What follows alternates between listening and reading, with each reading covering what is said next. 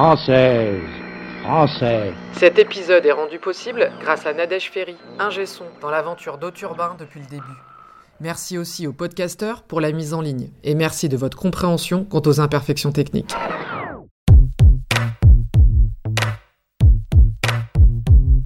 Haute Urbain, l'émission mensuelle qui parle du travail, l'interroge, le remet en cause et nous offre une pause. Je suis Amandine Mativé et cet épisode est consacré au droit de retrait. Alors que certains ont choisi de se retirer dans leur résidence secondaire, C'est une petite bicoque sans prétention, d'accord, mais elle est très bien conçue, on a passé une soirée formidable. d'autres se battent pour faire valoir leur droit de retrait en cette période de coronavirus. Toute crise, qu'elle soit sanitaire ou économique, nous rappelle l'importance du droit du travail et de la protection de l'ensemble des travailleuses et travailleurs. Nous ne sommes pas égaux sur les questions de travail. Salaire, horaire, autonomie, lien de subordination, pénibilité, retraite, tout nous différencie. Mais une chose essentielle nous rassemble et permet de nous protéger, c'est ce socle juridique commun, le droit du travail. Encore faut-il y avoir accès. Les syndicats et les fédérations des différents secteurs sont là pour informer, pour conseiller. Des syndicats autonomes d'indépendants voient de plus en plus le jour. C'est bien la preuve que c'est dans le collectif que les choses se créent et que les protections sont possibles. Alors que les agents de la Poste, de la RATP, de la SNCF, les salariés des supermarchés, et tout particulièrement les hôtesses de caisse, mais aussi les livreurs, les éboueurs, et évidemment l'ensemble du personnel hospitalier continuent de travailler pendant ce confinement, certains souhaitent faire valoir leur droit de retrait au regard des conditions de réalisation de leur activité. La santé et la sécurité de l'ensemble des personnes qui travaillent est d'autant plus importante cette période. Cette crise nous rappelle par ailleurs les réformes récentes qui ont appauvri les moyens dédiés aux questions de santé au travail. Suppression des CHSCT, réforme de la médecine du travail, sans parler de la réduction des effectifs au sein de l'hôpital public et de la succession des réformes du secteur hospitalier. Afin de mieux comprendre ce droit de retrait et le quotidien de salariés en activité en cette période de crise sanitaire, j'ai interrogé Martine, factrice, elle a 58 ans, et va nous parler de ses 10 premiers jours d'activité depuis l'annonce du confinement. On entendra également Pauline, 22 ans, étudiante et hôtesse de caisse pour financer ses études. Enfin, pour mieux saisir la notion de droit de retrait et nous rappeler la place du droit du travail dans cette période d'état d'urgence sanitaire, nous entendrons David van der Vlist, avocat en droit du travail au barreau de Paris. Il défend les salariés devant le Conseil des prud'hommes. Il est également le secrétaire général du syndicat des avocats de France. 58 ans et je suis factrice depuis une quinzaine d'années. Comment on vit euh, le, le- le confinement? Nous, on se rend pas trop compte parce que nous ne sommes pas confinés. Par contre, ce qui est très étonnant, c'est qu'on ne rencontre plus grand monde sur la tournée. Le trafic a un petit peu diminué, mais euh, on aimerait bien, nous, pouvoir avoir des journées plus courtes, euh, rentrer plus tôt chez soi. Et là, on doit livrer beaucoup de paquets parce que les gens s'ennuient un petit peu, donc commandent sur Internet. La Poste continue, malgré ses promesses de ne plus distribuer de la publicité, continue à laisser dans le circuit des publicités périmées qui n'ont aucun intérêt à distribuer. Mais voilà, on nous laisse travailler, prendre des risques pour euh, du courrier euh, qui n'a pas toujours euh, de l'importance. La Poste fait nos communications de mesures de sécurité, mais on se rend compte que souvent ce n'est que du blabla. Il y a beaucoup trop de collègues qui travaillent sans aucune protection. Il y a trop de collègues qui n'ont en province qui n'ont toujours pas de gel hydroalcoolique à disposition, pas de gants, pas de masques. Opérateurs sur des machines de tri euh, où les machines ne sont pas désinfectées entre chaque opérateur. Il y a la théorie et il y a la pratique. Et on voit que même sur le 93, euh, d'un établissement à un autre, les mesures ne sont pas prises de la même manière, pas la même vitesse. Euh, là où on nous promet, quand on a fini notre tournée, on peut rentrer chez soi. il y a des bureaux, on, on force les agents à rester dans le bureau, confinés. Là, à partir de cette semaine, on ne va plus travailler tous les jours. On va être payé normalement, mais la Poste met en place des organisations de travail. Tout le monde espérait que ça serait genre un jour sur deux, histoire que le, le trafic soit pas trop lourd d'un coup. Mais là, ça va être trois jours dans le- la semaine prochaine. Et en fait, on se rend bien compte que là où on pense que la Poste devrait se soucier de notre santé, se soucie d'abord de faire passer le, courrier, de distribuer le courrier, quel qu'en soit le prix pour nous. Si nous, au milieu, on arrive à s'en sortir, tant mieux. Mais sinon, euh, c'est pas leur souci principal, malgré ce qu'ils disent. Je pèse bien mes mots quand je dis ça j'ai aucun problème avec ça. Est-ce que vous, on vous a donné euh, des protections pour réaliser vos, vos tournées? Bah, les protections, euh, la seule protection que nous avons, c'est du gel hydroalcoolique. hein, de nous dire de nous laver les mains, sachant qu'on ne peut pas se laver les mains. Un facteur en tournée ne peut pas se laver les mains puisque les cafés sont fermés, tous les commerces sont fermés. On peut pas rentrer chez les gens se laver les mains. Les, les endroits où il y a des bureaux annexes où on peut passer à côté, et c'est pas sur toutes les tournées, euh, les annexes sont souvent fermées. Donc on ne, voilà, moi je ne connais pas un seul facteur à ce jour qui m'ait dit je peux me laver les mains sur ma tournée. Sur l'établissement où je travaille, on a eu du gel hydroalcoolique assez vite, mais euh, j'ai vu des, des collègues, euh, les collègues de Vincennes, ils ont eu le gel hydroalcoolique que mercredi, alors que le médecin coordinateur disait bien lors des réunions euh, téléphoner entre les syndicats et la direction, pas un agent ne sort s'il n'a pas du gel hydroalcoolique ou des gants, et euh, il a fallu que les facteurs fassent jouer leur droit de retrait pour ne pas sortir en tournée. Il y a encore des, établissements où euh, tout le monde n'a pas euh, des gants chirurgicaux à disposition. Par exemple, moi j'ai des lésions sur les mains, je fais des allergies de contact, j'ai des crevasses sur les mains. je n'ai su par hasard à la télé qu'il fallait que je valait mieux que je mette des gants. La médecine du travail ne nous a pas informés là-dessus. Ça fait depuis plus d'une semaine, tous les jours, il y a des réunions téléphonées entre les organisations syndicales départementales et la direction de la Poste. On a eu un médecin que les deux premiers jours. Toutes les réunions, on n'a pas de médecin, c'est-à-dire que c'est des, des, réunions stériles puisqu'on n'a jamais de vraies réponses de toute façon. Là où on nous disait que les masques ne servaient à rien, qu'il fallait les garder en priorité pour le personnel médical, tout d'un coup, ils sont venus avec des masques sur certains établissements en nous disant il n'y en a pas pour tout le monde, mais si ça peut rassurer quelques personnes d'avoir le masque, nous vous donnerons des masques. Tout ça, c'était pour éviter que d'autres agents fassent le droit de retrait, justement, pour euh, maintenir le personnel au travail. Ils ont su trouver des masques tout en nous disant que ça servait à rien. Il y a encore à ce jour des agents qui font jouer le droit de retrait parce que les positions pas suffisamment désinfectées. Il y a des mesures qui ont été prises par la direction de la Poste ou, par exemple, cette semaine, mercredi, la Poste sera fermée et samedi aussi. Par contre, tous les facteurs vont travailler jeudi et vendredi. Donc, le courrier va être distribué dans la mesure où euh, nous aurons les forces pour le faire. Et la semaine prochaine, il n'y aura que trois jours d'ouverture à la poste, mercredi, jeudi, vendredi. D'accord, donc il y a quand même une, une, réduction. Et en termes de rémunération, parce qu'on observe dans le, dans le secteur euh, du privé euh, notamment la mise en place de chômage euh, partiel, euh, est-ce voilà. que ça c'est des choses qui ont été évoquées au sein de la Poste? À ce jour, euh, nous, ils nous ont promis que nous n'aurions pas de chômage technique ni de, de, prélèvement sur le salaire, mais de toute façon, on a des salaires tellement bas. D'ailleurs, les, les, personnes qui travaillent en ce moment sont parmi les plus bas salaires, hein, les, les, les éboueurs, les balayeurs, les salariés de la poste, les aides-soignants, les caissières. Euh... Quand vous allez au travail, il y a une forme d'inquiétude. Comment vous vous sentez ben Oui, moi j'utilise les transports en commun, d'autant plus que le gel hydroalcoolique qui nous a été fourni, certains responsables de la poste trouvent euh, que ce n'est pas normal qu'on l'emporte avec nous quand on utilise les transports en commun. C'est-à-dire qu'ils sont en train de chipoter pour quelques millilitres de gel hydroalcoolique. Moi j'ai entendu le responsable me dire que c'était pas normal que j'amène mon gel hydroalcoolique dans les transports, que ce n'était pas pour un usage personnel, alors que les transports, on les utilise pour aller au travail. Donc si on prend des risques pendant le travail et on n'est pas protégé, c'est totalement irresponsable de notre employeur. L'employeur doit la protection de ses salariés. Et vous, vous avez combien de temps de transport là, justement, pour vous rendre euh, J'ai la chance de ne pas avoir beaucoup. Disons que je, je pourrais y aller à pied. D'ailleurs, ce matin, je suis allée à pied. J'en ai pour euh, 20 minutes de marche, on va dire. Mais euh, quand j'ai fini ma journée, euh, je suis fatiguée, j'ai quelques soucis de santé. Et voilà, je, après la journée de travail, souvent je remonte en bus. Les collègues qui ont plus d'une heure de transport en en métro et RER. Euh, tout le monde est inquiet, bien sûr. On essaye de prendre ça euh, tranquillement, mais bien sûr qu'on est inquiet. C'est très difficile aussi de, travailler, de prendre des risques d'être euh, contaminé ou même contaminant, puisqu'on nous dit qu'on peut être porteur sain, et de vivre avec quelqu'un qui est confiné à la maison pour raison de santé. Donc moi, je, suis dans ce cas personnellement. Pas mal de mes collègues vont travailler la boule au ventre parce qu'ils n'ont qu'une hantise, c'est de ramener le virus à la maison à quelqu'un qui est déjà avec des problèmes de santé et la médecine du travail et notre employeur ne nous dit pas restez confinés parce que voilà pour limiter les risques. C'est non non, tenez-vous à distance, lavez-vous les mains euh, et tout ira bien. On vous a indiqué des précautions à prendre quand vous rentrez chez vous? Pas du tout. Euh, si, me laver les mains. C'est euh, juste, c'est même nous au niveau des organisations syndicales qui avons demandé que la direction fasse une communication là-dessus, d'hôtes de vêtements euh, postaux euh, en plus grand nombre Par exemple, les CDD, les intérimaires, ils ont qu'un gilet sans manche, ils en ont pas plusieurs. Nous, les anciens facteurs, voilà, on a plusieurs vêtements d'apposte, on peut se débrouiller, mais les jeunes n'ont qu'un vêtement. On leur a jamais dit qu'il fallait euh, se changer euh, le, le, gilet qu'on met par-dessus les vêtements. Voilà, c'est pas ça. Il faudrait pouvoir le changer aussi tous les jours, le laver tous les jours. Ça, on l'a jamais dit. On n'a pas de communication là-dessus.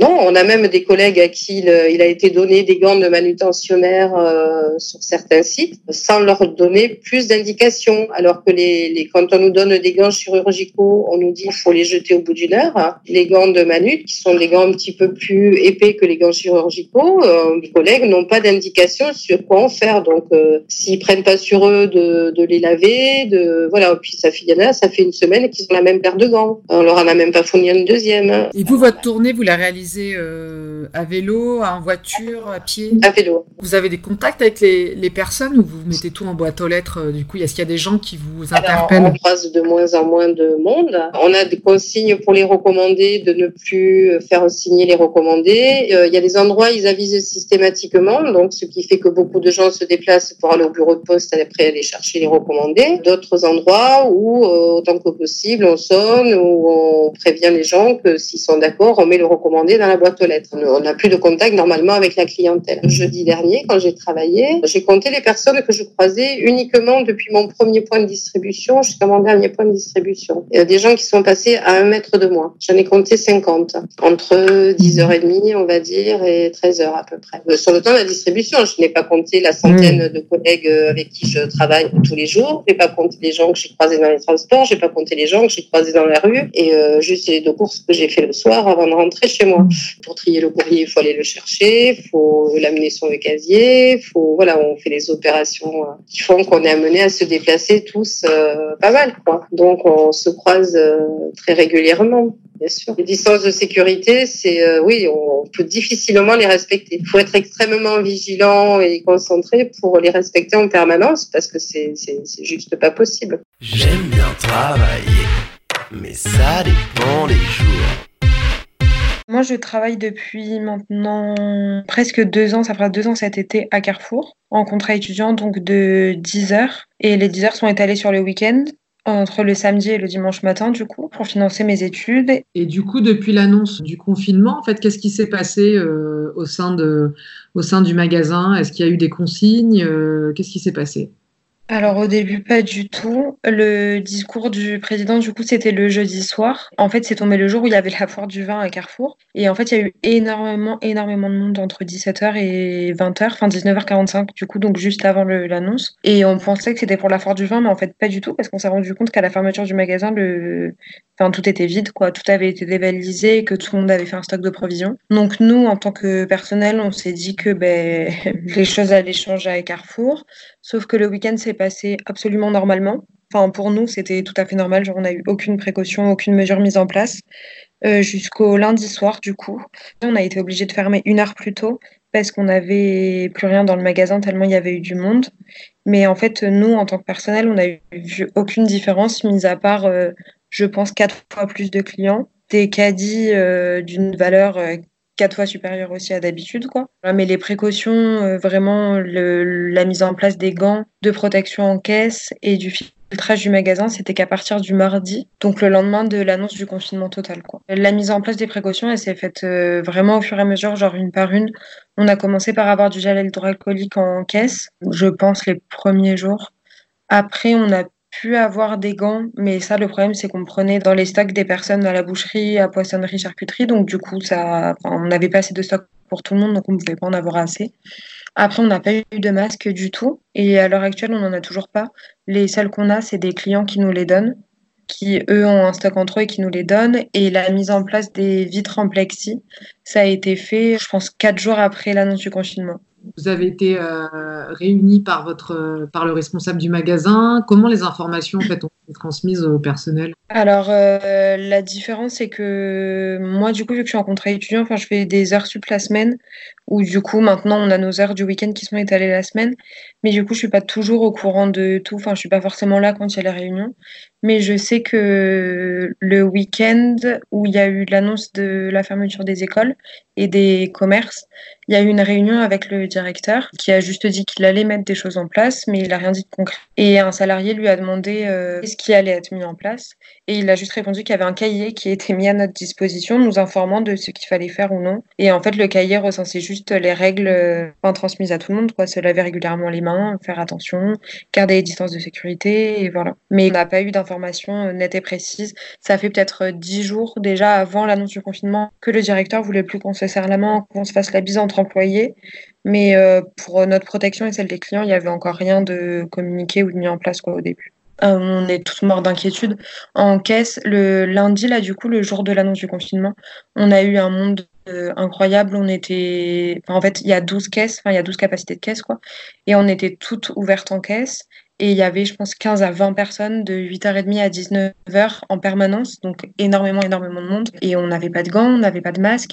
Le magasin filtrait pas les clients. Et pour euh, toutes enfin on n'est que des filles en caisse, euh, que ce soit les contrats étudiants, les responsables ou celles qui ont des 35 heures la semaine et qui sont plus habituées. Je pense que ça nous a toutes traumatisées parce que c'était énormément de monde et qu'on n'était pas protégés et c'était une ambiance euh, inédite pour tout le monde quoi. Donc euh, on sentait que l'atmosphère était très tendue, tout le monde était stressé, apeuré, savait pas trop ce qui allait se passer et du coup il y en a beaucoup. Maintenant en caisse, on doit être entre 15 et 20 en tout et il y a 10 arrêts quasiment la moitié sont en arrêt. Il y en a plein qui ont été traumatisés du monde qu'on a eu et du manque de, mise en place, de précautions. Il y en a d'autres qui ont des personnes très à risque dans leur famille et qui veulent pas prendre le risque de venir et de ben voilà de le ramener à la maison quoi d'autres qui franchement ont juste peur quoi enfin c'est pas juste parce que c'est légitime hein, mais je veux dire qui ont pas de raison entre guillemets médicale j'ai trois quatre responsables de caisse et avec qui tout le monde s'entend très bien. Enfin, il y a une très bonne ambiance de base entre les caissières, quoi. Du coup, ça aide beaucoup. Enfin, il y a une énorme solidarité entre nous, mais c'est juste qu'on sait qu'au-dessus, ça suit pas spécialement. Quoi. Le directeur euh, déjà, n'a pas beaucoup de reconnaissance en temps normal, mais en ce moment encore moins. Mais du coup, on en parle beaucoup entre nous et il y a énormément de soutien. Vraiment, nos responsables sont très présentes. Le premier jour, là, le lundi, où il y a eu énormément de monde et où on a toutes euh, énormément eu peur. Le soir, enfin, c'est peut-être bête, mais en partant, euh, c'est nos responsables qui ont applaudi les caissières en disant c'est nous les vraies héroïnes du magasin, il faut qu'on s'applaudisse. Et Enfin, celles qui veulent pas revenir parce qu'elles ont trop peur, on comprend. Euh, si on remplace pas les personnes qui sont absentes, on fera sans. Euh, si vous le sentez pas, il faut pas venir, c'est pas grave et voilà quoi. Moi, j'ai jamais croisé le directeur depuis le début de semaine. Le directeur n'est plus là parce qu'il est en confinement, puisqu'il est suspecté d'avoir le virus. Mais euh, enfin, en soi, donc là, j'ai pas de retour de lui directement parce qu'il n'est pas là. Mais même au début, quand il était là, on l'a jamais vu. Enfin, honnêtement, il sortait jamais du bureau, quoi. Et est-ce que vous, vous avez entendu parler du droit de retrait? Alors, on ne l'a pas dit, enfin, c'est toujours pareil, on ne l'a pas dit officiellement. On nous a dit et répété, tous nos supérieurs nous l'ont répété, que si on avait le moindre symptôme, il fallait le dire et ne pas hésiter à rentrer chez soi. Si on était trop à risque, il fallait pas hésiter à le dire aussi, à rentrer chez nous. Et si on avait trop peur de que ça servait à rien de se rendre malade à venir au travail, qu'il fallait rentrer aussi. Donc est-ce que c'est une façon implicite de parler du droit de retrait? Euh, Je n'en sais rien. Mais on nous l'a dit et je pense honnêtement que c'est vrai. J'en connais qui se sont arrêtés uniquement par peur et je sais que personne ne les a ne leur en a voulu entre guillemets quoi. Enfin. Aujourd'hui, vous, vous vous sentez un, plus en sécurité pour réaliser votre travail Oui, parce que j'ai plus de moyens pour euh, moi faire attention à moi et aux clients surtout. Après, c'est plus le côté psychologique où moi j'ai peur de l'avoir sur moi et quand je rentre, je me déshabille, je me lave, je désinfecte tout. Mais quand on est sur place, on a quand même beaucoup de gel antibactérien, on a des gants, on a des masques, il y a les vitres en plexi. Le... Il n'y a pas plus de 20 clients en même temps dans le magasin. Donc je sais quand même que ben, là, si je dois l'avoir, euh, enfin, ben, je l'aurai, j'en sais rien. Mais je sais que je peux faire quand même mon possible pour euh, moi me limiter, tout désinfecter, désinfecter toute la caisse et moi-même euh, pendant que je travaille. Quoi. Ça fait partie des règles qui ont été imposées très rapidement? Non, pas du tout. Parce qu'en soi, euh, on nettoie nos caisses quand on part. Donc, euh, ça se fait à peu près à la coupure entre midi et deux pour celles qui se relayent et le soir à la fermeture. Aujourd'hui, j'ai l'impression que ça vient un peu plus de chacune. C'est pas obligé. Moi, je sais que je désinfecte tout le téléphone, les stylos, le lecteur de cartes, la douchette, le scanner, tout, la caisse, le tapis. Je le fais très, très, très régulièrement. D'autres qui le font pas du tout C'est pas obligatoire. On n'a pas eu de mesure à ce niveau-là. Euh, elles apprécient qu'on le fasse et tout le monde apprécie que ce soit fait, mais on n'est pas obligé. C'est pas contrôlé, on ne doit pas le faire. Euh, il n'y a pas un protocole de le faire toutes les 5 minutes, toutes les 10 minutes, euh, tous les 10 clients. c'est propre à chacune. On sent que l'ambiance générale est, est tendue et je pense que ça vient autant de, des employés que des clients, mais les clients particulièrement, je pense qu'ils attendent une heure devant le magasin avant de rentrer, du coup, vu que c'est filtré. Donc ils arrivent, ils sont euh, tendus et puis ils nous le disent en rigolant ou parfois énervés mais voilà, c'est un climat inédit et je pense que tout le monde improvise un peu et fait comme il peut. Il y a des clients qui sont particulièrement désagréables. Entre guillemets, on les excuse parce qu'on se dit que c'est difficile pour tout le monde. D'un autre côté, on se dit, ben nous, on est là pour vous, donc euh, soyez un peu sympa. Et à l'inverse, il y a d'autres personnes qui, enfin moi, ça m'a surpris des clients qui, juste en plein milieu où je les encaisse, me disent tout simplement, ça va. Et au début, ça me surprenait parce que je comprenais pas, je croyais connaître la personne ou quoi. Et vraiment, les gens reformulaient en me disant non, non, mais vous, ça va, c'est pas trop dur, comment ça se passe pour vous euh, Il y a les deux inverses en fait. Voilà, tous les masques qu'on a, c'est que des clients qui nous les donnent. Quand ils en ont trop, ils nous les ramènent pour les caisses parce qu'ils trouvent ça inadmissible qu'on soit sans masque. Et il y en a plein, même le lundi, là où on n'avait aucune euh, protection, il y en a plein qui nous l'ont dit en disant mais on va faire des réclamations. En fait, à, l'accueil, il y a un espèce de carnet où tous les clients peuvent mettre leurs euh, réclamations sur leur passage en magasin. Et il y en a plein qui m'ont dit mais moi je vais l'écrire, c'est inadmissible que vous travaillez dans ces conditions le directeur doit s'en rendre compte, mais venant de vous, il s'en rendra peut-être pas compte. Donc venant des clients, peut-être que là, il réfléchira plus. Et il y en a beaucoup qui comprennent, qui sont, enfin, qui ont envie de nous aider, quoi. J'aime bien travailler, mais ça dépend des jours. David Van der Vlist, avocat en droit du travail au barreau de Paris. Le droit de retrait, en fait, c'est un droit qui est euh, commun à la fois au, public et au privé, qui permet à euh, un salarié ou un agent public, lorsqu'il a des raisons, euh, un motif raisonnable de penser qu'il y a un danger grave ou imminent pour, pour sa vie ou pour sa santé, qu'il y a une défectuosité des systèmes de protection, de se retirer, d'abord d'alerter euh, son employeur ou son administration, puis derrière de se retirer, c'est-à-dire de cesser de travailler. Euh, l'avantage du droit de retrait, c'est qu'on continue, euh, on continue à être payé lorsqu'on exerce son droit de son droit de retrait. Là, on est dans un contexte particulier de crise sanitaire.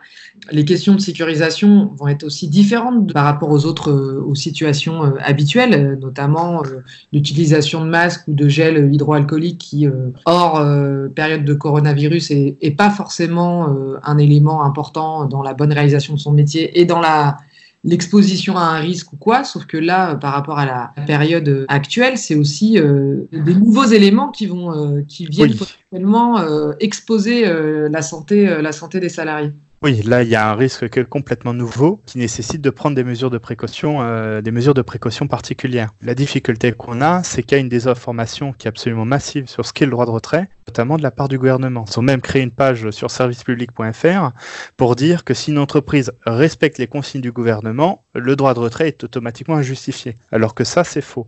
Le principe, c'est le salarié considère qu'il a des raisons graves, mais de façon légitime, euh, de penser qu'il y a un risque pour sa santé, c'est parce que par exemple, il va dans, il va dans une entreprise, je ne sais pas, c'est une caissière qui travaille dans un supermarché, elle voit qu'il n'y a pas de limitation du nombre de clients, donc il peut y avoir une proximité qui est très forte au niveau, de, au niveau des clients, qu'il n'y a rien qui est fait pour protéger euh, la caissière euh, des clients en termes de distance là, elle peut exercer son droit de retrait parce qu'elle est exposée.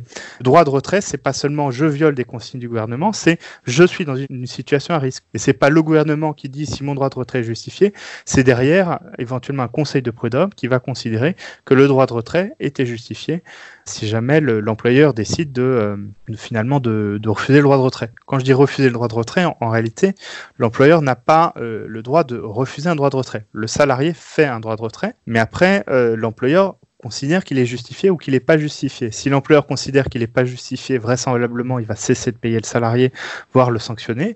Et euh, derrière, le salarié pourra contester pour obtenir le paiement de son salaire et contester la sanction en disant que le droit de retraite est justifié. Et derrière, c'est un conseil de prud'homme qui va déterminer si c'était justifié ou pas. On voit qu'il y a des interrogations euh, sur la question d'abandon de poste, par exemple, de se dire que si euh, je viens plus à, mon travail, ça va être considéré comme un abandon de poste. Moi, c'est des choses que je peux voir circuler où il y a une véritable confusion en fait sur ces questions. Ben, il y a une véritable confusion, mais en même temps, euh, c'est ça aussi le problème, c'est que le droit de retrait est une certaine prise de risque pour le salarié. C'est-à-dire que c'est le salarié qui décide d'exercer son droit de retrait, l'employeur qui va réagir, et puis après le salarié qui contestera ou pas la réaction de l'employeur. Il y a vraiment un enjeu absolument central. Et le droit de retrait, c'est aussi quelque chose qui se télescope avec une obligation qui est très forte, qui est l'obligation de sécurité de l'employeur, qui est une obligation de sécurité de résultat. L'employeur doit prendre toutes les mesures qui sont nécessaires pour garantir la sécurité de ses salariés. Et là, ce qu'on observe, c'est que malheureusement, dans beaucoup d'entreprises, les mesures sont euh, très insuffisantes. Par ailleurs, ce qui est très grave, c'est que il y a des employeurs qui essayent de prendre des mesures, et je pense notamment là euh, dans le bâtiment, où euh, il y a la Fédération française du bâtiment qui a appelé ses adhérents à cesser les chantiers, enfin donc à suspendre les chantiers le temps de trouver finalement les mesures de sécurité qui sont nécessaires pour protéger euh, l'ensemble des salariés, alors même qu'on est dans un secteur qui n'est pas vital. Et le gouvernement met la pression euh, pour que euh, il n'y ait pas d'interruption, en, en, critiquant fortement, en disant que c'est du défaitisme économique et que c'est irresponsable, que c'est un manque de civisme. Et ça, c'est très grave parce que le but premier, c'est de protéger la santé euh, des salariés. Le but, c'est pas que des salariés soient en danger en prenant des transports en commun, euh, en étant finalement serrés contre euh, le reste de la population ils prennent le risque d'être contaminés ou de contaminer leurs proches également. Quid de la continuité du service public et justement de cette question de droit de retrait? Alors là, il y a deux enjeux. Premièrement, le droit de retrait intègre aussi le risque normal. C'est-à-dire que, par exemple, si vous êtes policier, vous êtes amené à prendre des risques de façon normale dans l'exercice de votre métier. Et donc, vous ne pouvez pas faire un droit de retrait alors que votre exposition, entre guillemets, votre risque est un risque normal. Vous pourrez faire un droit de retrait s'il y a des éléments supplémentaires. Pour les soignants, c'est exactement pareil.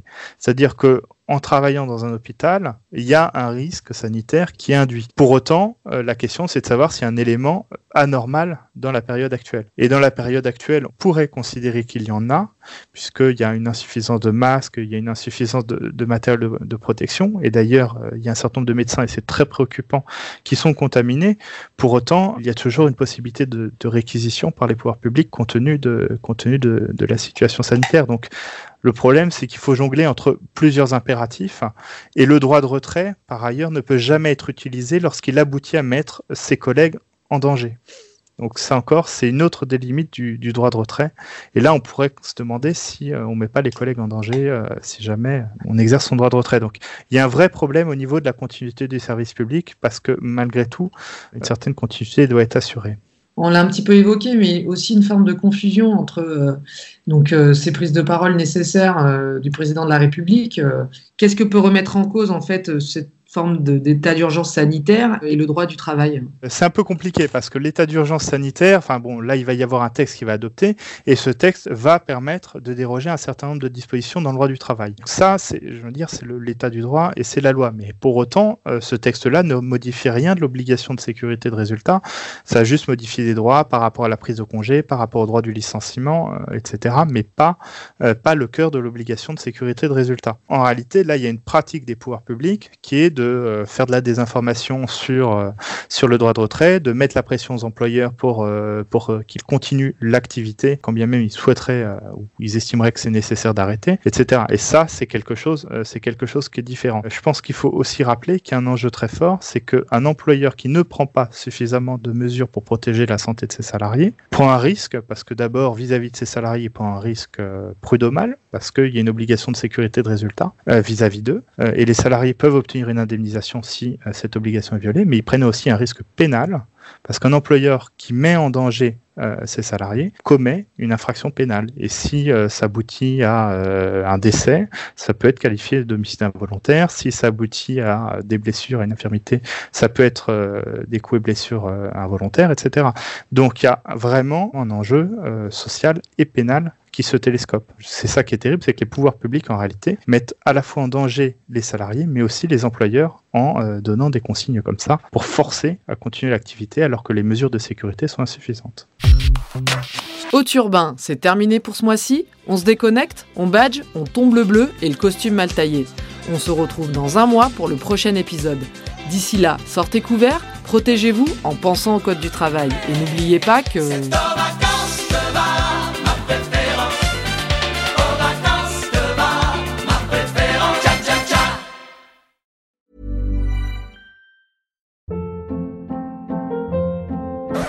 Hold up. What was that? Boring. No flavor. That was as bad as those leftovers you ate all week. Kiki Palmer here, and it's time to say hello to something fresh and guilt-free. Hello Fresh. Jazz up dinner with pecan-crusted chicken or garlic butter shrimp scampi. Now that's music to my mouth. Hello Fresh. Let's get this dinner party started. Discover all the delicious possibilities at hellofresh.com.